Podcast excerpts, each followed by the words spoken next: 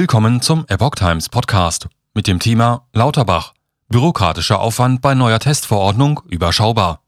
Ein Artikel von Epoch Times vom 30. Juni 2022. Die neue Testverordnung, die das Ende der generellen Gratistests besiegelt, tritt am Donnerstag in Kraft. Nur bestimmte Gruppen bekommen die Tests weiterhin bezahlt. Bundesgesundheitsminister Karl Lauterbach hält den bürokratischen Aufwand bei der neuen Testverordnung für überschaubar. Auf einem Formblatt werde dokumentiert und unterschrieben, dass man die Kriterien für weiterhin kostenlose Tests erfülle. Das wäre gezielter Betrug, wenn man lügt, sagte Lauterbach am Donnerstag im ZDF Morgenmagazin. Wer die Kriterien nicht erfüllt, muss künftig drei Euro pro Test zahlen.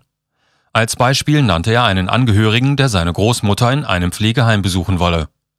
Man ist immer auf die Ehrlichkeit der Bürger angewiesen, sagte der Minister. Es gebe immer die Möglichkeit des Betrugs.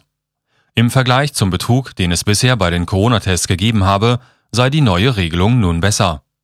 Mit der neuen Testverordnung, die am Donnerstag in Kraft trat, wird das Ende der generellen Gratistests besiegelt. Kostenlos bleiben die Tests für Kinder bis fünf Jahre, Schwangere in den ersten drei Monaten, Krankenhaus- und Pflegeheimbesucher sowie Haushaltsangehörige von Infizierten. Auch wer sich aus medizinischen Gründen nicht impfen lassen kann, bekommt die Tests weiterhin bezahlt. In den Genuss kostenloser Tests kommen auch weiterhin pflegende Angehörige sowie Menschen mit Behinderungen und deren Betreuungskräfte.